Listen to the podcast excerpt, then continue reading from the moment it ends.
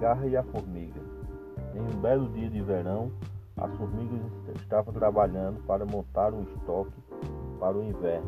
Porém, a cigarra que vivia a cantar, admirada com o esforço da formiga, foi-se a indagar. Por que não aproveita, amiga formiga, o lindo dia para descansar? O inverno está chegando e o meu estoque precisa completar. Veja como ele está.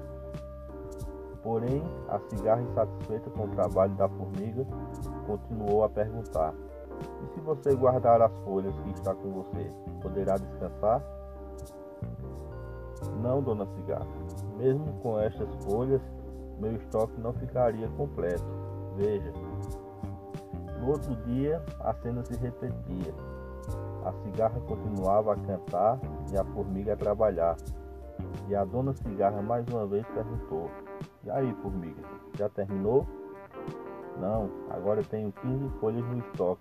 Veja meu armário. Mas só vi seis, dona Formiga. Onde estão as outras?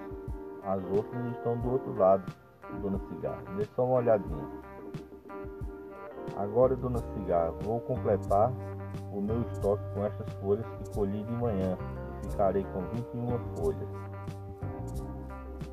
Dona Formiga estava ficando preparada para o inverno, guardando a comida dela. A curiosa da Dona Cigarra se pôs a perguntar: E na gaveta o que tem? Olha, Dona Cigarra, se eu colocar estas ervilhas na gaveta, ficarei com 25 ervilhas. A cigarra, curiosa para descobrir quantas ervilhas tinha na gaveta, se aproximou, a abriu e contou. Dona Formiga estava preparada para o forte frio do inverno. Só tinha uma dúvida: qual alimento tinha em maior quantidade? E chamou a Dona Cigarra para ajudá-la. Dona Cigarra, me ajude a descobrir qual alimento tenho em maior quantidade. Claro que sim, amigo Formiga. Deixe-me ver seu armário.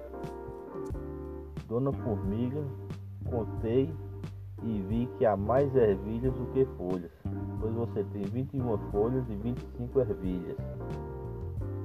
Finalmente o inverno chegou, e como já conhecemos esta velha história, a cigarra que não tinha comida foi pedir ajuda e a formiga bandosa compartilhou os alimentos dela com a cigarra, porém com a condição de animar as festas de inverno de formigueiro e moral da história, a verdadeira amizade prevalece.